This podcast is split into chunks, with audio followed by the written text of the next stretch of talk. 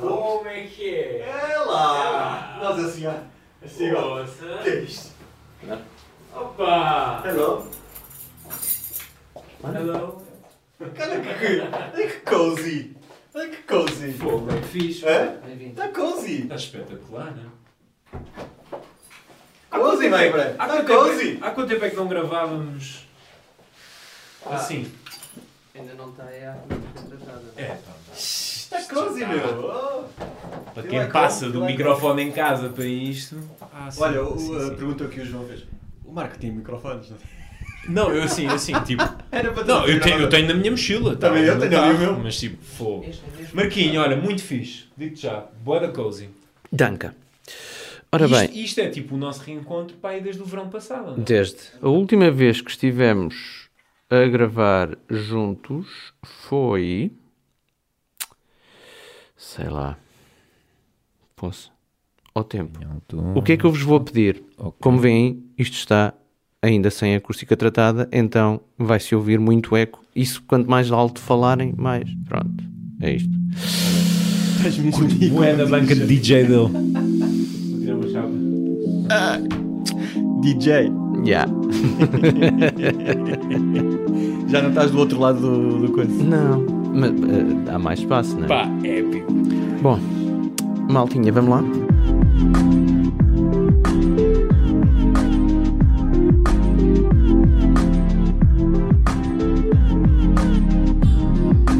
Globalistas. Ui, que o som até é diferente. O som é diferente e tem mais ecos que a sala ainda não está tratada o da som acústica. sai diferente e sabes, Marco, era aqui uma, umas saudadinhas que esta pessoa tinha do sonzinho a sair assim, assim tão limpo, tão, tão perceptível. Bem-vindo ao estúdio, não é? Muito obrigado, Marco. Estamos. É verdade, há qualquer coisa no ar. Há qualquer coisa no ar. Não sentes, Filipe? Eu cheiro a ti. Assim como um. Sim, mas. mas percebo, percebo. Cheira tinta. Facto. Tinta, tinta fresca, entendo. Mas é um regresso a casa. Há qualquer coisa no ar de regresso a casa. É. Sendo que é uma nova casa. Uma nova casa. Mas casa, pronto, é o que fazemos dela. Sim, E Pode ser exatamente. em qualquer lado. E é um regresso a casa. Sim, sendo que andámos a gravar meses em, ca- em nossas casas. Foi uma longa travessia no deserto, à distância. Há um dado que eu tenho, tenho que registrar. O Marco está presente. O Marco está presente. Não, Marco voltou em grande, em grande, para nos dar aqui um espaço que permitisse este reencontro em estúdio, os três. É uma data especial porque já não gravávamos os três juntos em contexto de estúdio há mais de um ano. Sim, estivemos a fazer as contas. E não é sinal que a pandemia tenha terminado. Estava aqui uma introdução tão Estava tudo tão bonito. tão cósmica e mística e, e o homem vem aqui e puma a pandemia. Sim, já sabemos. Estamos a par. Estamos a par cá. É, Eu, É. eu li as notícias hoje. Eu, li as- eu vi as notícias hoje também. Marco, muito obrigado por nos receberes aqui. Muito obrigado, Marco. É muito Obrigado especial pelo isto, convite. mesmo. Eh, apesar do cansaço, Uhum. do sono, uma semana, mais uma semana muito exigente. Uma semana muito longa. eh, e o homem ainda esteve nas obras É verdade. a fazer os últimos, os últimos Teve aí, teve aí horas a montar o teu microfone. Não Só só. para ver o esforço. E ainda assim estamos Esta- aqui esta- quase à meia-noite de uma sexta-feira. Fresco. Esta sala às 8 e meia da manhã, quando cá entrei hoje, eh, estava eh, completamente diferente do que está agora. Fogo. Podem ter a certeza. E agora está muito acolhedora.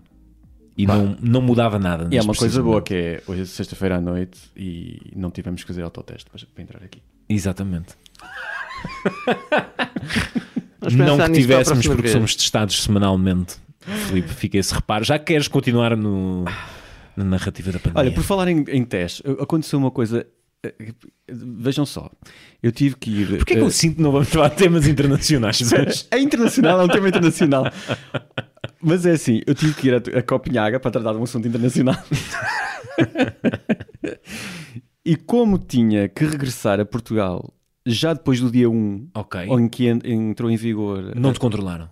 Não, controlaram. Ok. Espera, wait a moment. Uh, dia 1 a- entrou em vigor a nova, a nova regra de uh, dupla testagem, no fundo, uh, dupla certificação. para entrares em Portugal não bastava ah, o- certificado de vacinação, tinhas que ter um teste. Então, Certo. como eu fui a Copenhaga na terça, tive que fazer um teste PCR em segunda em Portugal, Ok. no aeroporto em Lisboa, Ok. para na quarta-feira entrar em Portugal outra vez. Ok, percebo. Um bocado, um bocado de lupa esta, só- esta história, mas sim, percebo. Percebi tudo. Opa, sinceramente, neste, nunca viajei tanto como neste ano. Foram 16 países em 9 meses. Acho que também quem ouviu Então, o podcast registro ótimo. eh, percebeu 16 isso. países, 16 países que estreaste ou havia Estreiei- repetidos? Não foram todos novos. Ok. Não, mas houve vários novos. Vários novos. Depois tens de fazer essa conta. Uh, sei que estive em 16 países em 9 meses. Ok. O mais que eu viajei este ano foi até Aveiro e foi até Ferreira do Alentejo. Eh, Marco, Eu eu não sei se sabes, mas Aveiro não, Eu estive em não é um país. Estive em dois Eh, países. Pronto, isto é o mais internacional que eu dois? posso dizer. Estive em dois? Estiveste em dois. dois? Acho que estive em dois. Sim. dois? Espanha. E, Espanha? Estiveste em Espanha? e Itália. Ah, mas em Itália? Foi Itália, foi. No verão fui Não a foste a Londres Itália. também? Eh, Fui a Londres. Bem, Três. Três países. Pronto, Reino Unido. Numa altura em que o Reino Unido estava em libertação nacional. Sim. Olha, Não foi uma experiência eu- agradável. eu Quer dizer, cheguei- foi para, para ver o meu irmão, mas, mas no geral. Tiveste eh, quarentena? Confuso. Não, mas britânicos, não é? Com Covid. Covid não existe no Reino Unido. Foi um bocado a sensação que perdura. Mas em relação a, a se, se- se apresentei o teste, sim. Nestas viagens todas que fiz, Uhum. eh, foi a segunda vez que me pediram alguma coisa no, no aeroporto de Lisboa. Pediram, segunda vez. agora, não é? Foi a primeira, vi a primeira viagem em março Certo. e agora na última. Meus amigos, hum, que bom, que bom estarmos assim reunidos aqui, novamente, nesta mesa que bem conhecemos. Esta É mesa fixe, que- não é? Esta mesa. É verdade, nós gravamos mais podcasts à distância do que em estúdio. Muito mais. Muito Muito mais. mais. Estamos Muito a caminho do centenário. Brutalmente mais. Mas, Brutalmente mas faz mais sentido assim, acho eu. Muito mais sentido assim, como é óbvio. Eu ando a lutar há meses para isso. Muito mais sentido. Conseguiste, Marco. É diferente. Estamos aqui. Voltar eh, e, e- e voltar eh, a este som. é, é assim um. Não, é assim, eh, também pagamos para alguma coisa, não é? Exato. Principescamente. Sim, as brutas eh, comissões, Marco. que- Principescamente. se, se há podcast com que eu ganho dinheiro é este. Oh, oh, Marco, desculpa lá, mas ganhas prestígio. Claro, E- claro, isso claro. Podes, podes ir ao supermercado e dizer Não, eu produzo o Globalistas, portanto quero um quilo Nós de batatas. somos, nós somos a tua casa de papel. É. Troco-me troco aí um, um quilo de castanhas pelo prestígio que eu tenho Ou aqui. tipo Squid Games neste Exato. momento, que será. Não, já assim, "Vá, ouça só isto. Não é bom. É com ajuda à produção de 360. Não é bom. Coisa a hora a Vai, dizer. Está a ver? E ele, epá, leva lá. Leva, leva as castanhas, por amor de Deus. Pá, Leva lá as castanhas.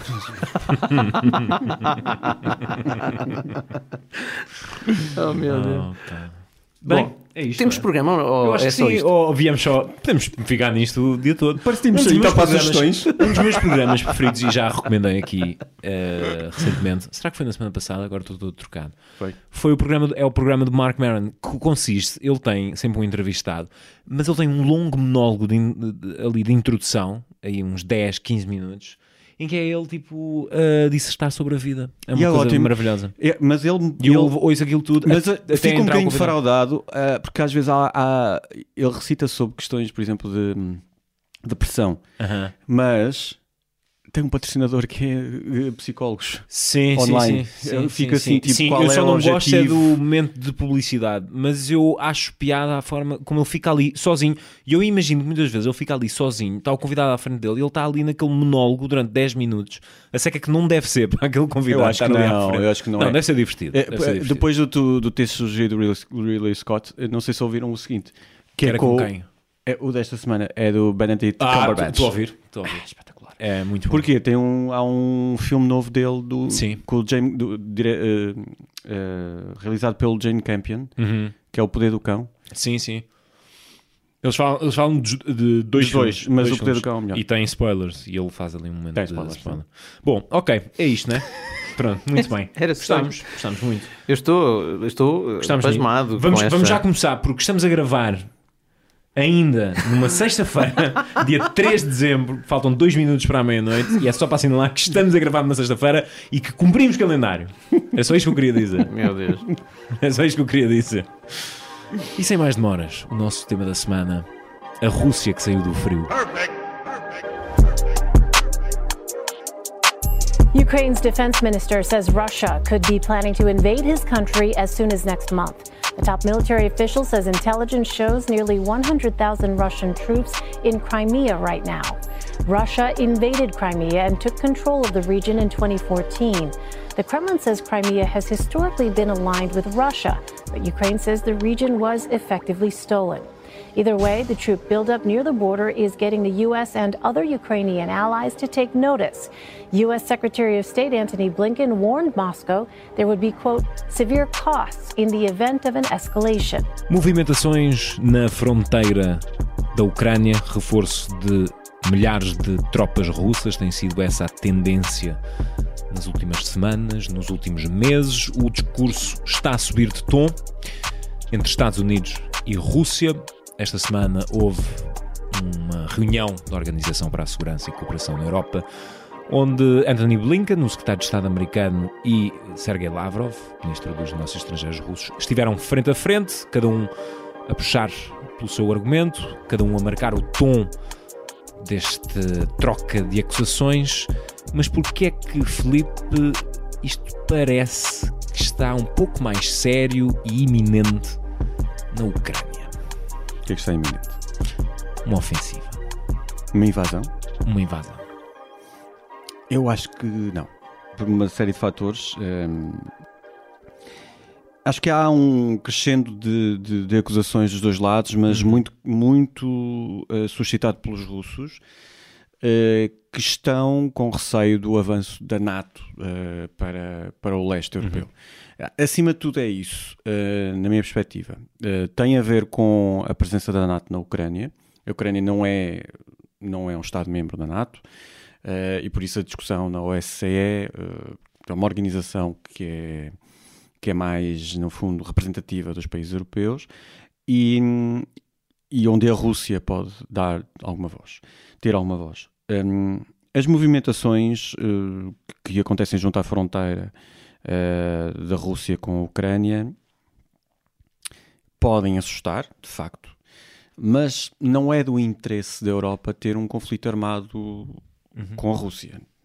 Então vamos, vamos fazer aqui o, o exercício contrário, que é porquê agora? Porquê esta intensificação? E eu tenho uma, a minha leitura dos acontecimentos, que é, tens a crise migratória às portas da Europa, com a, a crise patrocinada pelo regime de Lukashenko na fronteira com a Polónia, tens agora esta intensificação de- da presença militar russa na fronteira com a Ucrânia, que já teve também algum cunho da Bielorrússia, porque fizeram exercícios militares conjuntos. Parece que a Rússia está aqui a jogar em dois tabuleiros para destabilizar a Europa e proteger os seus interesses estratégicos, no momento em que a Europa estará um pouco mais vulnerável.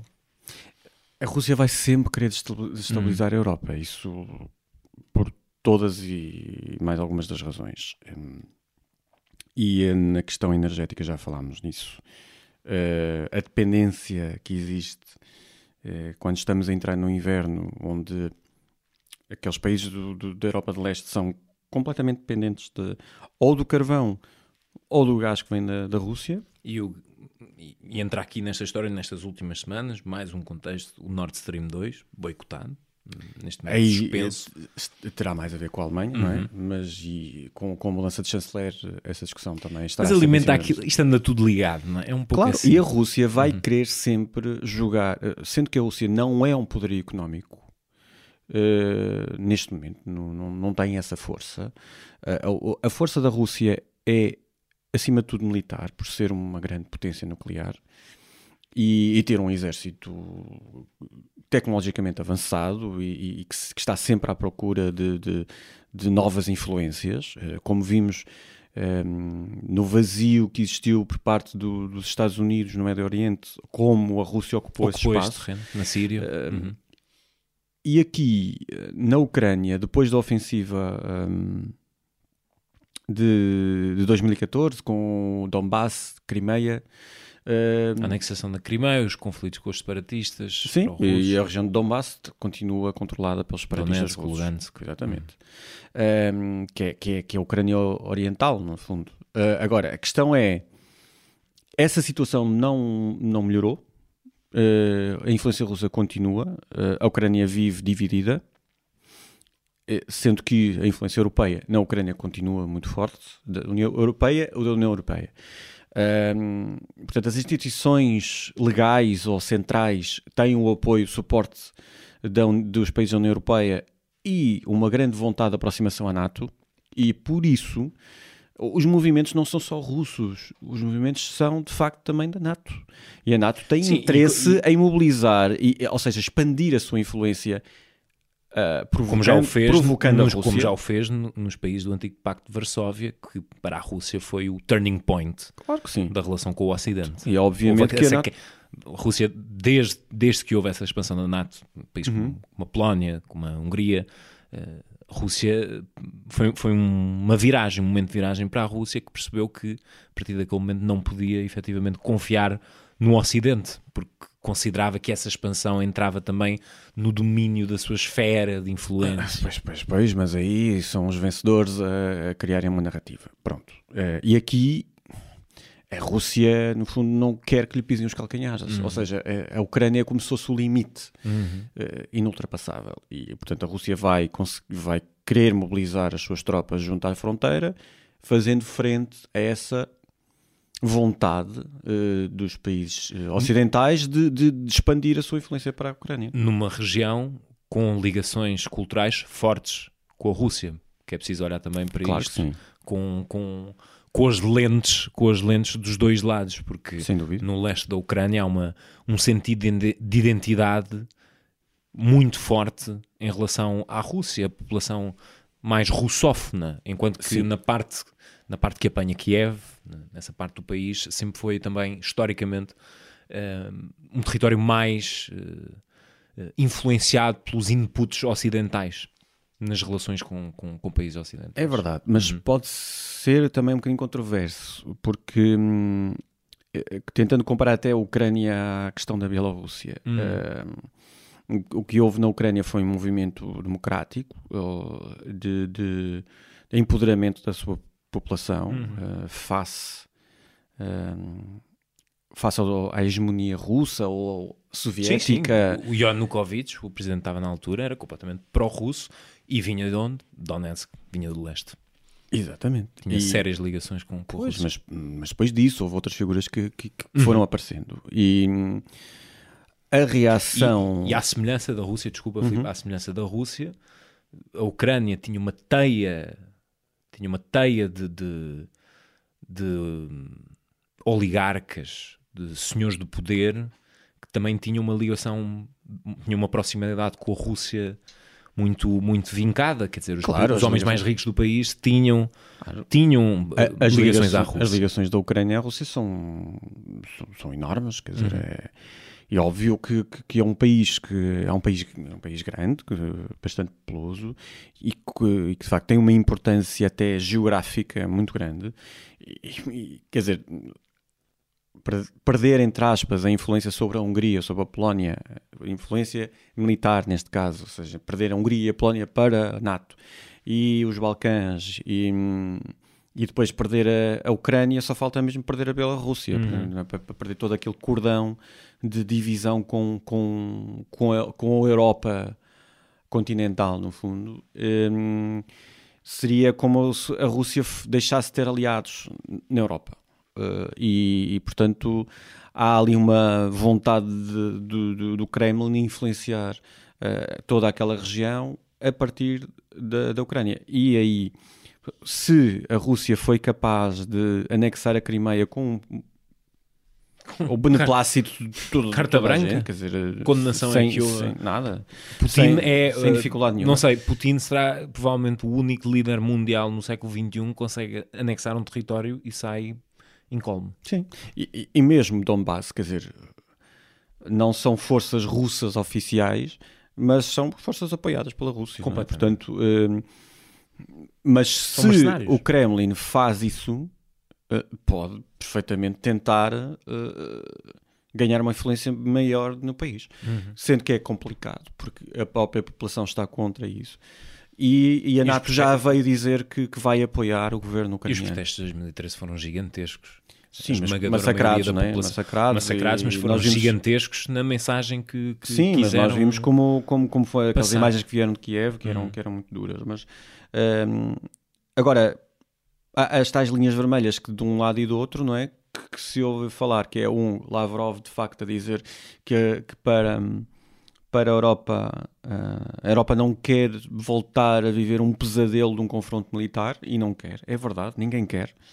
Por isso é que eu aqui é que eu, eu quero complicar um pouco a discussão, que é em 2013 o, o que esteve na origem, enfim, dos protestos e depois do início da crise na Ucrânia foi a rejeição por parte do presidente, que depois teve de fugir, de um acordo comercial com a União Europeia. Uhum. E deu no que deu. Os conflitos com os separatistas, a anexação da Crimeia, 13 mil mortos na guerra. Uhum. A Ucrânia pode alguma vez sonhar com a adesão à União Europeia? Acho que pode, quer dizer, eh, aquilo que se viu Tendo na do altura... outro lado uma União Europeia a não querer procurar a confrontação militar com a Rússia. complexo de olhar, eh, ou seja, nunca será num curto espaço de tempo eh, e é complexo olhar para eh, esse mundo em que haja uma coesão maior da própria União Europeia e depois talvez um poderio militar da União Europeia, que é um- algo que já falámos aqui. Ahm, e depois uma preparação do país, da própria Ucrânia, para afirmar-se perante a Rússia, ou seja, conseguir também um fortalecimento das suas fronteiras, ou seja, expulsando se calhar eh, os separatistas e, e- e ganhando, ganhando espaço de, de unidade do país, que não existe hoje em dia, eh, aí a Ucrânia talvez possa caminhar nesse sentido. É- é- para, para o projeto da União Europeia faz sentido um alargamento, aliás, essa discussão tem vindo a ser feita no, no alargamento aos Balcãs, eh, com Uh, já existe, enfim, a Croácia, a- Eslovénia, a Sérvia já, já é candidata, Montenegro, a Macedónia, a Macedónia Norte, enfim, depois ainda temos a Albânia, ahm, Kosovo, a Bósnia e Herzegovina, enfim, são países que, que, que, que- estarão no radar eh, da União Europeia e depois, sim, claro, a Ucrânia, aliás, quando foi os protestos de 2013 Hum, viam-se bandeiras da União Europeia na- nas ruas de- Sim, sim. de- ucranianas, portanto, em várias cidades. E, portanto, há uma vontade do, de grande parte do país. Agora, há, há- há feridas muito, É um muito muito nesta altura, depois de 2014. hum, vai ser, é, primeiro, eu acho que o país tem que se reconstruir, ganhar uma unidade que, que não é fácil de vislumbrar, e talvez nas próximas décadas acho que será natural se houver essa vontade do- da população. Agora, também ninguém consegue prever que caminho é que a própria Hungria e a Polónia possam eh, tomar, não é? Quer dizer, E a Rússia depois de Putin? e não consigo imaginar sequer quando é que Putin vai sair do poder. Portanto, Vai com certeza continuar, a- ou pelo menos terá essa veleidade de, de querer perpetuar-se no poder. Ao estilo de um velho ditador. Sim, hum, não é, não é formalmente uma ditadura, mas, mas, mas sim, nesse sentido, sim. Não sei que regras é que ele vai criar para se perpetuar no poder, porque ele tem limitação de mandatos. Mas já vimos que já, já saltou para primeiro-ministro e voltou para presidente, portanto, não, não, não é por Já, aí. já torceu a lei à sua maneira. Portanto, acho que há aqui depois também um papel de- da NATO o- e da própria subsistência da NATO e da, da existência, da razão da existência da NATO. Eh, e, havendo aqui um, um braço de ferro, dá alguma razão de existência à NATO. Eh, não sei até, até onde é que os países da NATO querem ir para defender a Ucrânia, que não é um Estado-membro mas que já manifestou vontade de, não é de adesão, mas, de, mas pelo menos de proximidade, e, e Stoltenberg já tem falado abertamente sobre isso. Portanto, para os Estados Unidos também, falava dos Estados Unidos, eh, é, é também importante porque, porque, esse, porque esse braço de ferro também entre os Estados Unidos e a Rússia a nível, a nível eh, eh, do exército, ou seja, a nível militar, vai sempre existir. E numa Portanto, altura de que- regresso aos palcos. dos Estados Unidos. Também. Sim, e, e no- no- e- e neste mundo eh, multipolar, no fundo, que é. E na importância da Europa para a ordem internacional, Mas na Europa não. visionada pelo- pelos Estados Unidos. Sim, na Europa geograficamente, porque na, na Europa não como a União Europeia, porque uh, como a União Europeia não existe uma, uma, uma só opini- opinião sobre a questão ucraniana. Portanto, mais uma vez, não existe uma unidade sobre isso. Uh, e, e não é a Europa que vemos a falar, neste caso. A Europa é a União Europeia, é a NATO e são os Estados Unidos. O que é que achaste daquela aquele golpe de Estado do- desmascarado pelo presidente Vladimir Zelensky, o presidente ucraniano, citou informações dos serviços secretos ucranianos de um suposto golpe de Estado que iria acontecer esta semana, não aconteceu. Não tenho assim muito respeito pelo. Com Não tenho assim a melhor com opinião conluio sobre de um, lá está, de um oligarca ucraniano, o Rinat Akhmetov. Eu não, eu, eu não sei se. Eu não acredito muito no que esse homem diz. Quer dizer, Ficou ah, na série. Ficou na série televisiva. Sim. Pá, sim, pode ser possível, não é? Quer dizer, mas. ah, ou pode ser apenas mais um- uma vítima da desinformação lançada pela Rússia. Ou propaganda. Ah, portanto, tudo é possível. Não há dados concretos que comprovem isso. Eh, pode também ser algo para. hum, que, que- que facilita esta, eh, esta, esta divisão não é? entre os ucranianos e os russos. Ou seja, o medo, criar o medo na população, E a demonstração do apoio externo. E, e que, que sim, que precipita eh, o apoio externo. Sendo que eh, a Rússia diz que tinha 10 mil tropas junto à fronteira e a Ucrânia diz que tinha 90 mil tropas junto à fronteira. Não há, não há números eh, equilibrados em relação a isso. Eh, eu não dou assim muito crédito ao que ele diz. Fica aqui encerrado o nosso tema da semana, a Rússia que saiu do frio. Vamos para as nossas embirrações e distinções. Ora, esta semana, na nossa embirração, Filipe, confirma-se uma análise que também já tínhamos trazido para o nosso podcast. Avançou oficialmente Henrique Zemmour, o candidato que promete partir o voto da extrema-direita, fez o anúncio através do YouTube, num apresentando-se de uma forma muito teatral, sentado à mesa, microfone, uma postura assim apresentando-se de perfil, com um discurso épico, quase se- sebastiânico, é? E atrás, a acompanhar a Sinfonia número 7 do Beethoven, fez-me muito lembrar o discurso do rei. Até o Marco poderá eventualmente fazer esses dois momentos. Vou em busca. Mes chers compatriotes, depuis des années, un même sentiment vous étreint, vous oppresse, vous hante. Un sentiment étrange et pénétrant de dépossession. Vous marchez dans les rues de vos villes et vous ne le reconnaissez pas. Vous regardez vos écrans et on vous parle une langue étrange et pour tout dire étrangère. Só para apanharem as diferenças, porque vale a pena. No discurso do rei também havia um microfone e havia aquela banda sonora fantástica, é o melhor momento do filme.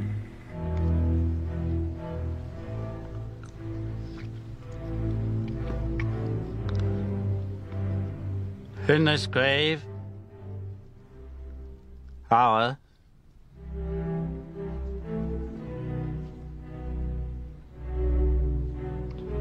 perhaps the most fateful in our history. I send to every household of my uh, peoples Mas, mas o Zemmour não gagueja. O, o Zemmour não gagueja. não gagueja. Não é gago. Não é gago e cuidado com E o como homem. bom candidato de extrema-direita, apresenta um discurso de salvação nacional. Nous allons continuer la France. Nous allons poursuivre la belle et noble aventure française. Nous allons transmettre le flambeau aux prochaines générations. Aidez-moi, rejoignez-moi, dressez-vous. Nous les Français, nous avons toujours triomphé de tout.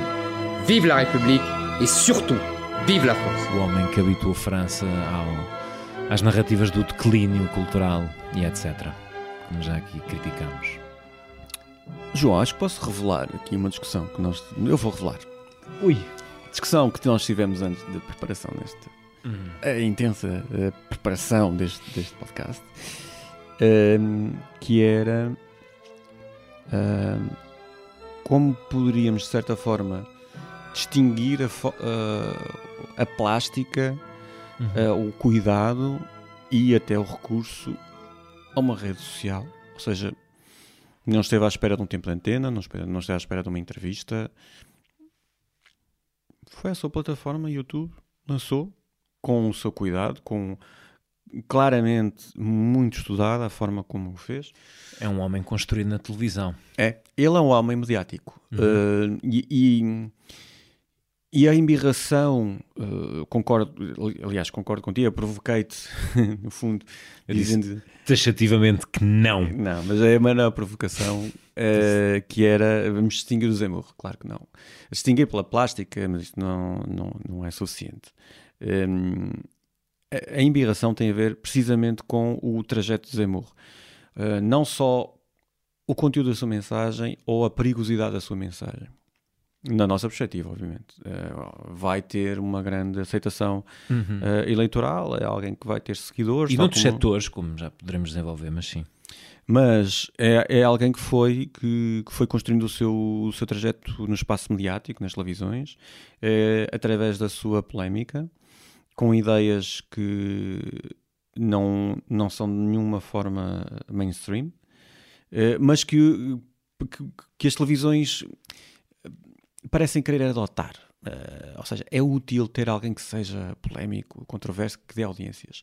Mas depois essas pessoas, quando ganham espaço a partir das suas ideias perigosas, é como se, o gênio saísse de- de- da lamparina eh, e, e- e que te deixasse de ter controle.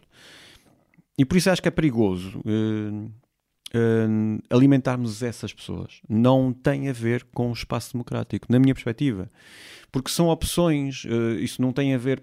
Muitas vezes as pessoas são alimentadas não porque existe uma vontade de representação daquelas pessoas, aquelas pessoas quando, são, quando aparecem no espaço mediático não têm representação nenhuma.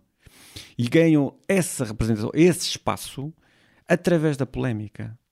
E não, não é através da representação que ainda não têm.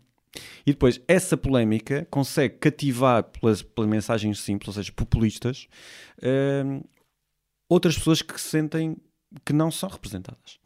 Isso acontece eh, de variadíssimas formas. Zé Morré é, é um fenómeno na esteira de, de- de Trump.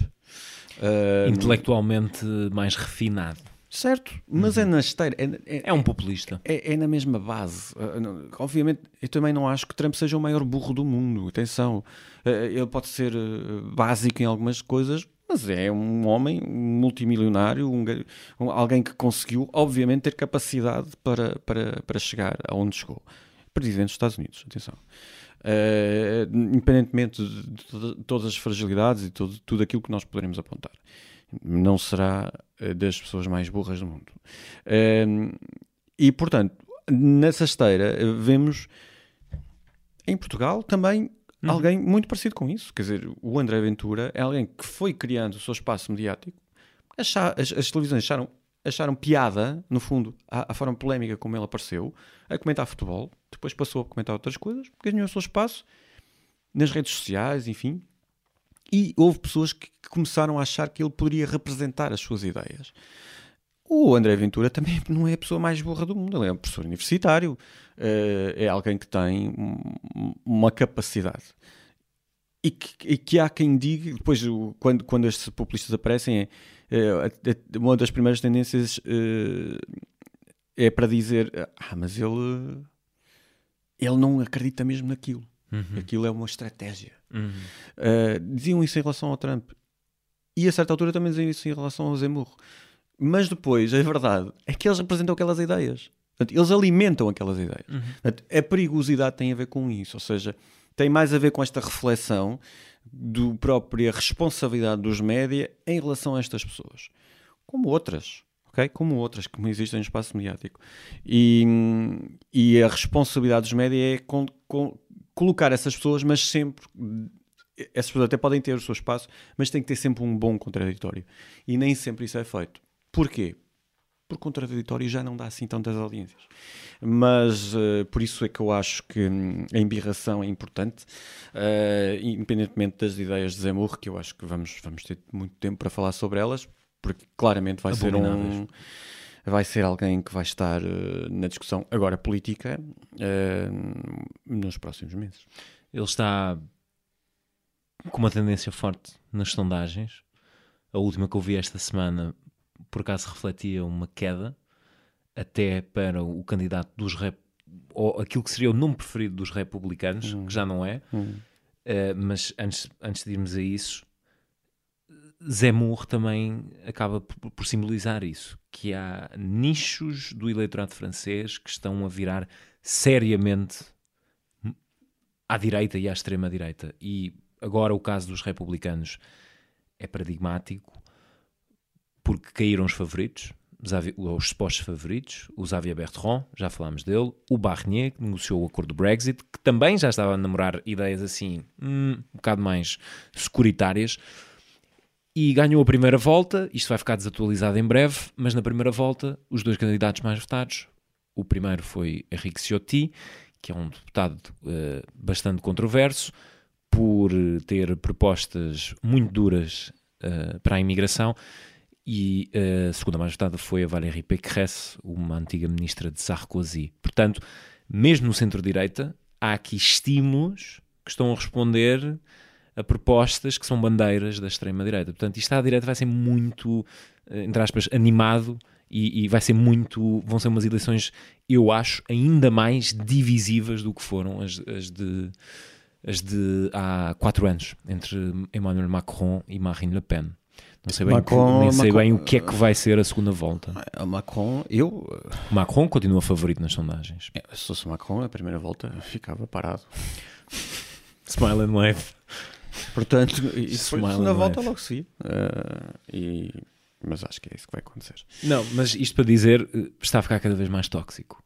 Eu acho que Sim. à direita eh, em França está a ficar um, cada vez mais tóxico, porque o que tu estás a ver é precisamente também no centro-direita já deixar-se arrastar para isso. E Uhum. os republicanos, um partido em crise também, desde, desde a história do Fion, nunca se conseguiram recompor. Resta saber o que é que os republicanos vão fazer se o Zemmour ganhar a primeira volta e. Uhum. E eu vou dizer uma coisa: este Ciotti eh, já disse que no caso de uma segunda volta entre Macron e Zemmour, votava Zemmour.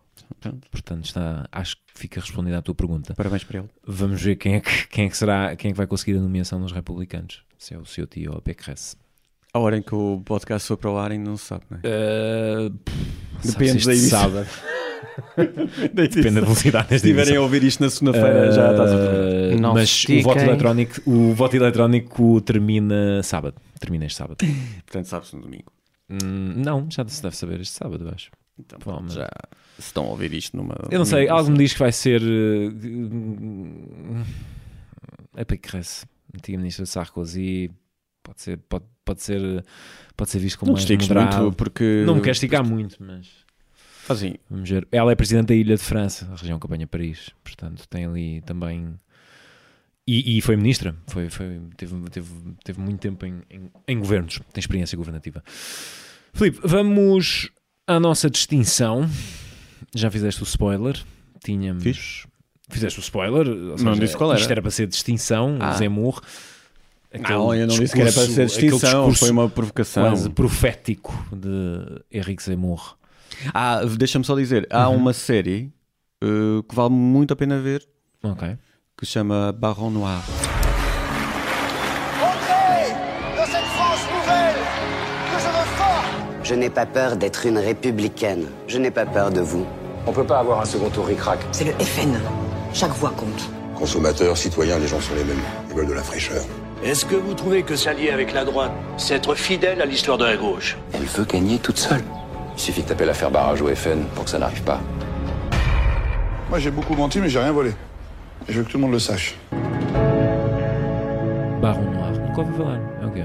É Barão Negro mesmo, passou no Canal 2 e... E é sobre isto? Sim, A é sobre direita? um, sim, é sobre um, o Barão Negro, que é alguém que, que emerge eh, como uma figura política importante. Eu, eh, eu quando comecei a ver esta figura do Zemmour a ganhar força, lembrei-me de um livro do Welbeck, muito polémico. Lembras na altura? Submissão. Submissão. Uhum. E lembrei-me logo disso. porque todos os avisos... Tem mais a ver com, exato, com, com a a ver com- ascendência árabe e as controvérsias sobre, e, e, eh, sobre o isso, sobre a religião, das ideias sim, sim, eh, islamofóbicas. Sim, Uhum. sim, sim. E lembrei-me logo desse livro, logo desse livro, porque está, lá está, mais uma figura, mais uma figura que, que, que transporta estas mensagens, que potencia essas Uhum, mensagens, uhum. como Le Pen já fazia. Uh, isto, isto está num ponto em que Zemmour é visto como uh, quer dizer, é mais radical do que Le Pen que Le Pen Sim, sim, sim. uh, subitamente Nem se fala uh, não, é, moderou-se não é? Ou, pelo, menos passa essa ilusão vamos fechar Já não é na Frente Nacional, como sabe. não é? exatamente, já não existe a Frente Nacional é o Rassemblement. Rassemblement Nacional bom, vamos à Reunião, nossa é? reunião nacional vamos à nossa distinção a distinção que trazemos é um pouco o contraponto em relação também àquilo que estivemos aqui a falar, não é, Filipe? Porque é a tentativa de, da ONU e do secretário-geral da ONU ainda se, se conseguirem manter como a voz da consciência global. Esta semana houve pelo menos duas, dois episódios que, que merecem enorme atenção, que foi o relatório, eh, o relatório da ONU a propósito eh, da assistência humanitária no próximo ano mais de 240 milhões de pessoas, 240 milhões de pessoas vão precisar de assistência humanitária no próximo ano. A lista dos países mais desesperados neste momento é encabeçada pelo Afeganistão e reúne outros como a Síria, o Iémen, a Etiópia, a Somália, Myanmar. eh, Mianmar, a República Democrática do Haiti. Congo. Não sei se Haiti, Haiti. estava no- na- nos, nos 10 principais, Uhum. mas é possível, sim. E Nada surpreendente, não é? eh, nada Hum, surpreendente. Não, ou seja, em, em- na esmagadora maioria destes países há o que é que os liga? Situações drásticas de Conflitos. governabilidade terríveis e conflitos.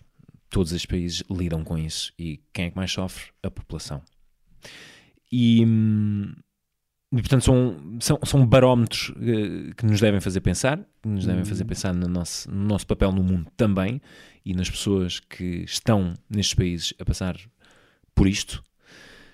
E as declarações de António Guterres a propósito daquilo que foram as restrições eh, desencadeadas por, por, por, por vários países contra a África do Sul. when we have now this uh, virus everywhere, what is unacceptable is to have one part of the world that is one of the most vulnerable parts of the world economy condemned to a lockout when they were the ones that revealed the existence of a new variant that, by the way, already existed in other parts of the world, including in Europe, as we know. So this is a very strong appeal that I launch, appeal to common sense. We have the instruments to have safe travel. Let's use those instruments to avoid this kind of, uh, uh, allow me to say, travel apartheid. António Guterres a falar de um apartheid. E queremos que não aqui é. distinguir um pouco o, o trabalho Sim. das Nações Unidas. Eu acho que não é a primeira vez que, que até que o Terres Usa esse termo, não é? Eu também, eu também a apartheid das vacinas, Uhum. eh, que é eh, a questão de, de das vacinas não estarem a chegar à África, Uhum. e agora a apartheid das viagens eh, também.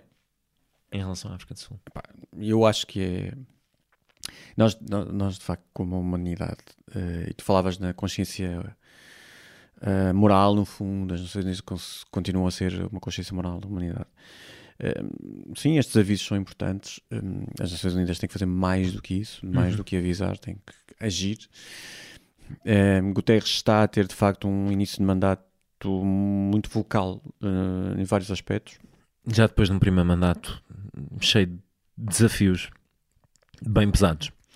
Uh, sim, e, e com o bloqueio, e com o bloqueio de Trump. E com o bloqueio de Trump. Devo aqui Sim. dizer que tenho uma coisa negativa do Guterres. Uhum. Não aceitou dar-me uma entrevista, mas a porta, a porta está, está aberta. Não engenheiro acredito. Guterres. Não hum, Talvez em globalistas, quem sabe? Vamos fazer por isso. Porque não, a porta ficou aberta. Episódio 100. Neste momento, é a nossa meta. neste António momento- Guterres no episódio 100 de globalistas. Neste momento não pôde dar entrevista. Será ilusório? 100? No episódio 100 de globalistas, entrevista com António Guterres. Vamos tentar? São poucas semanas. Falta pouco. Temos, temos tempo. Eu andei meses a tentar convencê-lo. uh... Mandei-lhe fotografias do estúdio, pode ser que. Tentas reatar, tentas reatar e fazemos aqui no podcast. Não, ficou lá inscrito. Fica ficou lá inscrito o pedido. Bem, mas. Uh... Ali alguns. Exato. No éter. Em relação à, à questão de, de, de, das imposições e das críticas à África do Sul, quer dizer, críticas ou restrições de viagens, enfim, a África do Sul fez uma coisa nobre que foi os cientistas, os investigadores da África do Sul avisaram que avisaram. havia uma nova estirpe. Uhum. E essa estirpe já chegou à conclusão que já estava na Europa ainda antes da África do Sul avisar. Portanto, Sim. Só não houve cientistas a dizer que havia. Foi uma semana de reviravolta, exatamente. Portanto, uh, não aprendemos. Não aprendemos. Quer dizer, tem sido assim sempre. Uh, e já houve, por exemplo, Sim, a variante. essa leitura também é muito. Uhum. A variante. É, descobriram. Hum, vamos falar sobre isto? Se calhar não, não é? Se calhar, sim. Se calhar é melhor não dizer de onde é que veio, sim. não é? Uhum. Uh, a variante beta também era da África do Sul e não houve problema nenhum, não se tornou prevalecente. A Delta, que é aquela que é, que é, que é agora a dominante. A dominante. Um, pronto. E depois, a certa altura era a variante do, do Reino Unido, o, o, vírus no início era o vírus chinês, portanto, não aprendemos como humanidade. E, e depois há aqui esta paranoia que, que ninguém consegue controlar. Quer dizer, o próprio OMS continua a dizer: não, entrem em paranoia. É, as estirpes são perigosas. Achas mas que são... a reação foi um mundo em stress pós-traumático com a pandemia? Sim, ainda não, não conseguimos ultrapassar. Não conseguimos e continuamos a não, a não agir bem em relação, em relação a isto. Quer dizer, acho que sim, acho que há alguns países que devem estar mais preocupados, hum, nomeadamente porque não têm grande parte da população, ou não é grande parte da população, mas uma parte importante da população não vacinada, uh, mas Portugal não é um desses casos. Uhum. Uh, nós vemos um, um aumento de, de, número de infectados, mas uh, o número de internados ou em cuidados intensivos não aumentou. Esses números não aumentaram. Portanto, não, não, ponto, a severidade ponto, da doença. Sim, ao ponto. Ah, a, estás a falar com a nova variante. Sim. Sim, não. Uhum não existe uh, evidência cedo, sim, em relação à severidade, uhum. severidade, maior da doença. Uhum. Também não existe evidência científica suficiente, mas Exato. aquilo que os registros uh, dizem do, do, dos estudos que, que, que, vão sendo divulgados é que as vacinas estão preparadas para, para combater a severidade da a doença. Severidade da doença. Isso, é, isso, é, isso é, é, muito importante. Isso é que é uhum. importante. E eu Sim. acho que também perdemos Sim, o hábito. Depois, depois ficamos aqui perdidos nesta.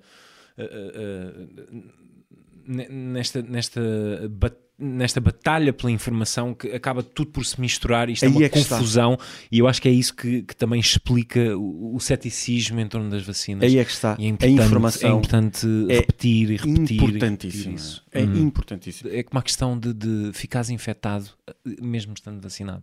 Eh, que, percebes o que é que eu estou a dizer? Podes infectar-te. Exatamente. Sim. Exatamente. Sim. Agora, a questão é a vacina a, a, é, continua a ser eficaz. A vacina é eficaz. prevenir que tenhas a doença. E, e, e, é prevenir e, para além disso, é eficaz também na luta contra a severidade da doença. Exatamente. o grande problema do coronavírus é a pressão sobre os, os cuidados de saúde. Hum. Uh, e, e, de facto é uma doença que pode ser muito grave e mortal, como, como nós sabemos. Mas, em cima de tudo, pressão sobre os cuidados, sobre os cuidados de saúde grande parte dos casos podem ser tratados em casa, com, de facto, com, com medicação básica tipo paracetamol. Uh, grande parte dos casos, não quer dizer que não haja casos graves, não, claro que há, e, e existem casos que precisam de ventilação e, e infelizmente pessoas que, que, não conseguem resistir ao vírus e morrem. Portanto, a, a severidade da doença é que é a parte fundamental. Mas se... Nesta discussão sobre Nessa discussão uhum. sobre as vacinas. Portanto, Uh, devemos centrar-nos nisso e, e, e, informar constantemente a população sobre isto. E, e, acho que acho que como sociedade e mesmo em Portugal, apesar de, de, de, Portugal ter muito boas práticas e ser um bom exemplo em muitos, muitas situações, não é um, um bom exemplo sempre. E a questão da informação não acho que tenha sido sempre boa em Portugal. Devia ser constante, constante, constante, constante, haver tipo uma autoridade moral que não foi criada não existe aquela pessoa que conseguiu-se com o almirante, não é? Porque a questão da vacinação. Sim. Mas nunca houve uma pessoa uh, inquestionável sobre. Agregadora. Uh, não é? Uh, uma autoridade. No primeiro momento terá sido o presidente, depois passou a ser o primeiro-ministro, depois. Sim, Percebe? Poderia ter sido Graça Freitas, não é? Sim. Podia ter sido Sim. Marta Temido, mas Sim. Estás a falar de ter, ter um Fauci. Uma é? pessoa- uma Fauci. Nos Estados Unidos é um Sim, pouco mas mais podia complexo, ser- tendo em conta os fenómenos de sim, mas podia ser o Fauci, podia ser rejeição e Mas, eh, negacionistas e etc. Por exemplo, eh, Mas sim, uma autoridade dessas, não é? E Que quando agora- a globalidade das pessoas. Esta semana eh, entrevistei o, o, o- o diretor-geral da OMS Europa e uma das coisas que ele disse foi, por exemplo, na Dinamarca, que onde é a sede da OMS Europa, eles tiveram sempre, desde o início, uma pessoa que comunicava com o país. Uma. Exato. Uma. Falou Exato. sempre. E fala, continua Não, a e falar. não havia mais todos ninguém. os dias. Não. Exatamente. É aquela pessoa. É só aquela pessoa, exatamente. Não é uma conferência de imprensa com o secretário de Estado no outro dia, o Ministério da, o Ministro da Saúde no Uhum. outro dia, Graça Franco no outro dia, depois era o diretor, o assistente do diretor. Não, é um. Uhum. Tal como em Espanha também fosse sempre um. Sim, sim, sim. Portanto, aquela pessoa está ali para garantir a coerência da Não, e, mensagem. e em Portugal a estratégia de comunicação teve. teve E a falhas, estratégia de comunicação falhas, falhas. não é só em Portugal, quer dizer, em muitos países não, E, e não foi Ou só a própria MS falhou, não atenção, foi, sim, muito. e não foi só nessa eh, falta de agregação, foi também na, na comunicação das próprias medidas que ditaram a vida das pessoas. Isso foi, foi uma das falhas. Mas no início poderia haver dúvidas sobre as medidas, ok? Uhum. Eh, Poderia haver. Eh, embora eh, outros países que tenham sido exemplares na forma como aplicaram as medidas. Eh, na semana passada falámos, falámos da Coreia do Sul e, de facto, na Coreia do Sul houve um estudo muito aprofundado sobre as medidas durante muito, várias semanas. Sim. Até que eles chegaram a uma coerência das medidas e foram aplicadas. Pois. Portanto, e não houve E zigue-zagues. foi aquilo até ao fim, exato. Uh, e é aquilo. Yeah. E eles respondem sempre assim. Uhum. E em Portugal não parece que haja uma coerência das medidas. Aliás, eu não acho que em Portugal, na própria União Europeia, não existe uma, uma, uma coerência uh, que seja alargada. Uh, tanto já na Europa já se disse tudo e mais alguma coisa. Sim. Portanto, E mesmo em relação à primeira mensagem que eu vi em relação ao Omicron foi quase uma mensagem de pânico. Quer dizer, Uhum. uh, fechou-se fronteiras, agora a Suíça fechou fronteira para Portugal. Com mas a- Portugal, sim. entretanto já abriu outra vez, passado uns dias. Isso É, não faz sentido uma confusão, nenhum. uma confusão. Uh, a dupla certificação, a, a- a mensagem que se dá a quem vacina, afinal o certificado de vacina já não vale para nada. Temos que fazer um teste. Sim, Ok. isso, isso cansa as pessoas. Tem que explicar bem isto. É, não, isso é? cansa as É, pessoas. não é só obrigar as pessoas a fazer, é preciso explicar bem. Ok, as vacinas neste momento já estão a entrar nos seis meses, enquanto não vêm as booster shots, é melhor que nós, uma pessoa voltar a nós todos voltarmos a testar até que toda a gente fique vacinada outra vez. Ok, tranquilizar a população, pá, isto é um esforço coletivo, vamos, isto vai correr bem.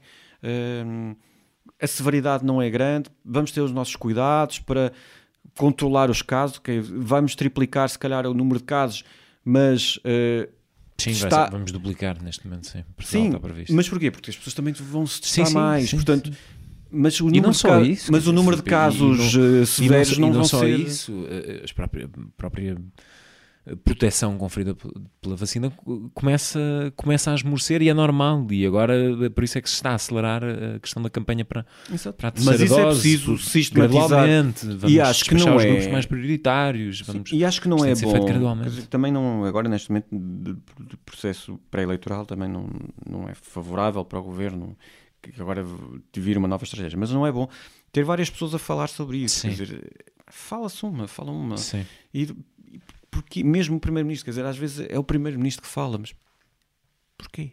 Uhum. Não, falam uma pessoa sobre aquilo e, e, portanto as, as regras e toda essa essa, esse zigue-zague- zigue-zaguear é, é complicado e por isso é importante que, que, que também as Nações Unidas tentem eh, a OMS é um organismo das Nações Unidas portanto que tentem agregar um pouco e, e dar, dar alguma tranquilidade à população Fechamos as nossas embirrações e distinções. Recomendação.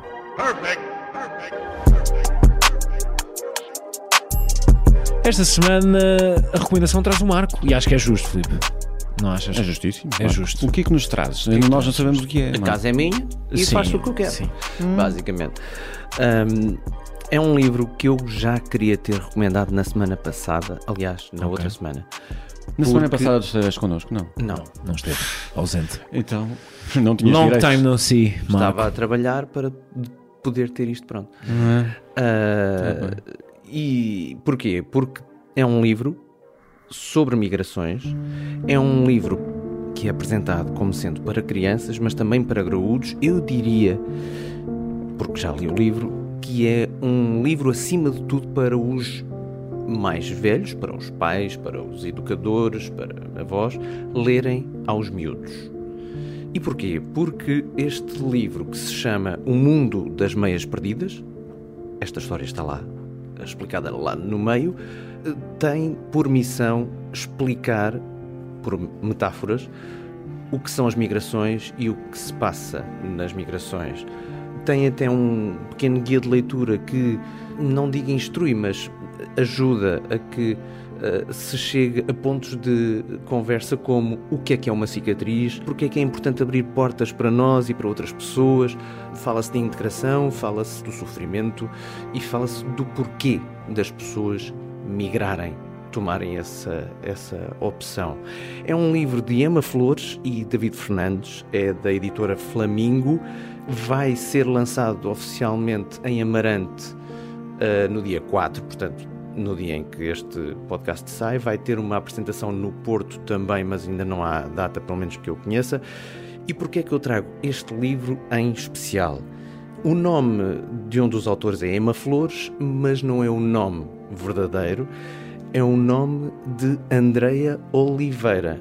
Andreia Oliveira é uma ouvinte nossa que já participou duas vezes hum. no programa, uma vez com uma mensagem de voz e também no Summer Camp. Hum. Lembras-te, Filipe? Claro que sim. Muito bem. E ela assina como Emma Flores neste livro. Primeiro, recomendo. Acho que é uma excelente ajuda para explicar aos miúdos uh, o que são as migrações através de um mundo de fantasia baseado no mundo real. E uh, a Andrea assina um livro como Emma Flores uh, e eu perguntei-lhe porquê utilizar este heterónimo e já agora porquê este nome específico.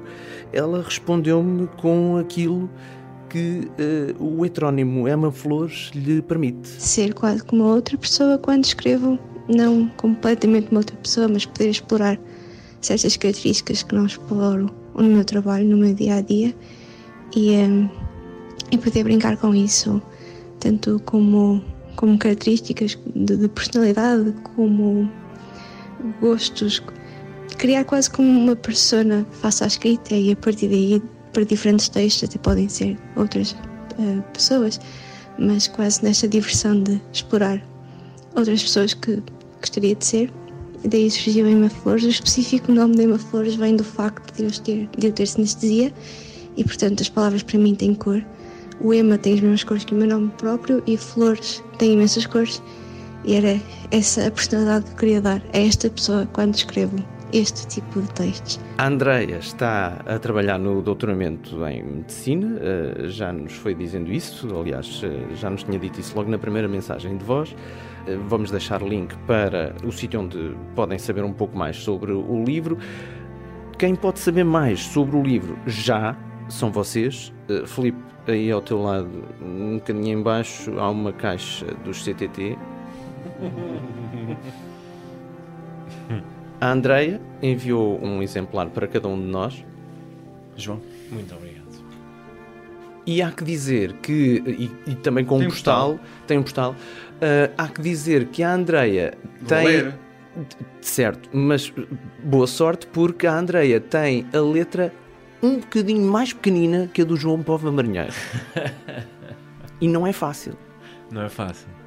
Não é fácil, um, ter uh, a letra mais pequena. Do tamanho da minha letra. Logo, sim. também não é fácil de ler. uh, Andreia, em primeiro lugar, muito obrigado. Fico sempre sensibilizado com estes, com estes momentos e, e Andreia, nós, por outras razões, já, já trocámos e-mails e, e, e o corpo letra no e-mail é normal. Portanto, é 12. e eu vou tentar ler isto. Força! Para já, o, eu adoro postais. Adoro oferecer e postais. É também. E, e não, curiosamente, não recebo muitos, mas adoro. Uh, e este tem um mapa, uh, tem tipo uns selos. Um, e depois tentando ler uh, a letra bonita, mas mínima. mínima. André, eu vou tentar, tá? Olá, João, Filipe e Marco. Espero que estes livros vos encontrem bem. O tópico da migração é algo que me diz muito. Foi um dos tópicos que me levou ao Summer Camp também. Entretanto, em parceria com o David Fernandes, uh, vou publicar um livro uh, no próximo mês sobre migração. Este mês? Para viagens, não, para crianças, mas também para adultos no livro. Vou. Não, vamos. Envio-vos uma cópia para, para cada um de vocês. Espero que gostem. Obrigado por nos termos, uh, termos conhecido nos globalistas. E pronto, não percebo mais nada. Com carinho, Andréia. É aqui, espero que gostem e a partir daí, obrigado. É, isto é mesmo muito pequenino. Andréia, tentei. É. Diz o homem da letra pequenina. muito obrigado, Andréia. Um, não estávamos mesmo a contar com isto. Muitos parabéns por este esforço, porque de facto acho que cada vez mais precisamos de mensar, passar mensagens como esta. E sobretudo desta forma. Sobretudo desta forma. Acho que o livro acaba por ser uh, transversal. Serve para, para todos para todos aprenderem. Graúdos e pequenos. Um, ehm, gostei muito da explicação sobre o, o teu heterónimo. Gostei muito. De facto é abre-se um mundo de possibilidades nessas múltiplas identidades que eu creio que toda a gente abarca uhum. dentro de si, seja com que nome for, mas, mas gostei muito, achei uma explicação muito. Fiquei muito sensibilizado com essa, com essa explicação, como fico com este gesto uh, nos enviares esta obra e, e pelo esforço de escreveres um livro destes num mundo que precisa desesperadamente disso e desta cor. Eu gostava de ter a coragem que a André tem. Não tenho, infelizmente. e era essa a, a, recomendação que eu queria trazer. É era uma também belíssima... uma das grandes razões pelas quais eu queria que vocês viessem finalmente conhecer este espaço, gravarmos juntos, uh, porque também havia uh, este, uh, esta oferta para vos fazer chegar às mãos. É fantástico. A André é do Porto, portanto, está tudo dito. e foi uma, foi uma bela forma de nos reencontrarmos mais de um ano depois e de fecharmos. Desculpa lá, mas nós não recebemos ainda uh, presentes. Eh, assim, Do que a 366 não, ideias? Não, não, não, não, não. A representação geográfica está tudo dito. Quer dizer, nós recebemos uh,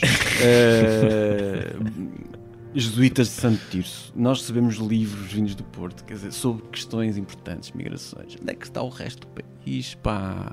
Onde é que está o resto do mundo, esses nossos seguidores? Mandam-nos mandam mensagens do resto do mundo. Mandam-nos mensagens do resto do mundo aí, tudo a cor. É, pá, Ai, que materialista sim, que você sim, é. Não é nada materialista. Muito, muito materialista. Ser, gostar de livros não é ser materialista. Que homem tão materialista. Que homem tão materialista. Eu vou ficar com... É um postal. Eu vou é ficar postal. Eu vou ficar com postal. A fome materialista deste homem. que é jesuítas e bolos, pá, por amor de Deus, não sou assim tão materialista. Fogo.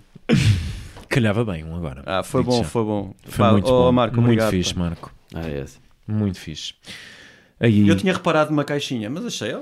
E por acaso não. A confusão que isto ainda está. Esqueceu-se a caixa aqui, olha. As caixas das mudanças que ainda há para aqui, ferramentas e tal. Quer dizer. E sobre migrações, já agora também é um dos temas que, que mais nos toca, como temos uhum. vindo aqui a falar, portanto tem, faz todo sentido. Todo Isto é sentido. É, Olha, um livro com chancela globalista. É Pronto. isso. É isso. Está recomendado. Temos agora de escrever o nosso, Filipe. Escrevemos todas as semanas, de certa forma. Vamos fechar. Marco, Felipe, um abraço e um abraço a quem nos ouve. Um abraço. Um abraço.